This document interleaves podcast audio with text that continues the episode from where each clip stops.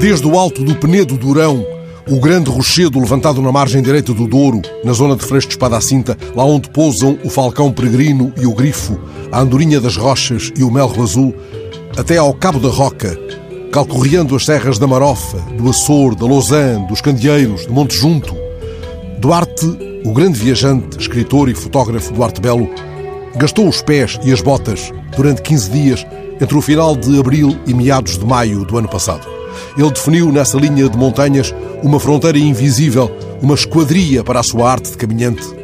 A longa peregrinação deste que é hoje, porventura, o português que melhor conhece o chão de Portugal está contada, escrita e fotografada, suada e desenhada no livro Caminhar Oblíquo, que o Museu da Paisagem da Escola Superior de Comunicação Social acaba de publicar.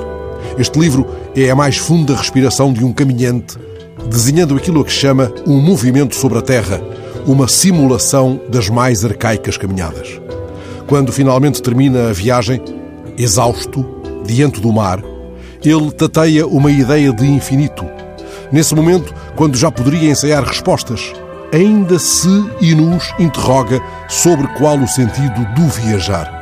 Cada palavra pousada sobre o mapa que o acompanhou é um instante iniciático, a convocação do que chama urgência de um tempo pessoal. As pegadas dele procuram o chão que ainda detém o segredo primordial. Onde monta a tenda não dormem turistas. Quando um amigo deixou no Penedo Durão, Duarte Belo reuniu os apetrechos, uma mochila, roupa pouca e velha, um par de botas, um chapéu, a tenda que tem sido sua casa precária em 20 anos de caminhadas, lenços de papel, pasta e escova de dentes, protetor solar, esferográfica, menos de 100 euros em dinheiro, cartão de cidadão, lista de compras para os poucos postos de reabastecimento previstos nas duras jornadas de uma frugalidade que é o seu combustível, telemóvel para usar com muita moderação, já que, como ele explica, a bateria deveria durar os 15 a 17 dias estimados para o percurso. Mais levou consigo duas garrafas de água e pão e maçãs e lanterna e câmara fotográfica. E mapas, pois. Conta que sentiu falta de uma bússola, mesmo se nunca perdeu o norte.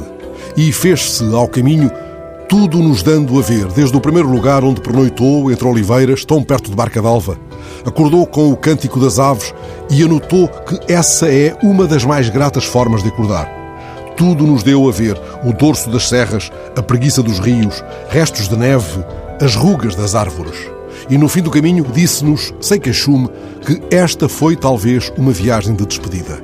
Mas o que lá vier, depois deste fascinante caminhar oblíquo, continuará a merecer o respeito de todos quantos nos sentimos um pouco mais felizes quando saímos da linha de asfalto para a mais íntima cartografia de um chão antiquíssimo. Falo por mim, sempre me comovo na convicção de que, em algum momento, o meu olhar pousou nestes lugares em que ele, Duarte Belo, urdiu a mais bela liturgia caminhante.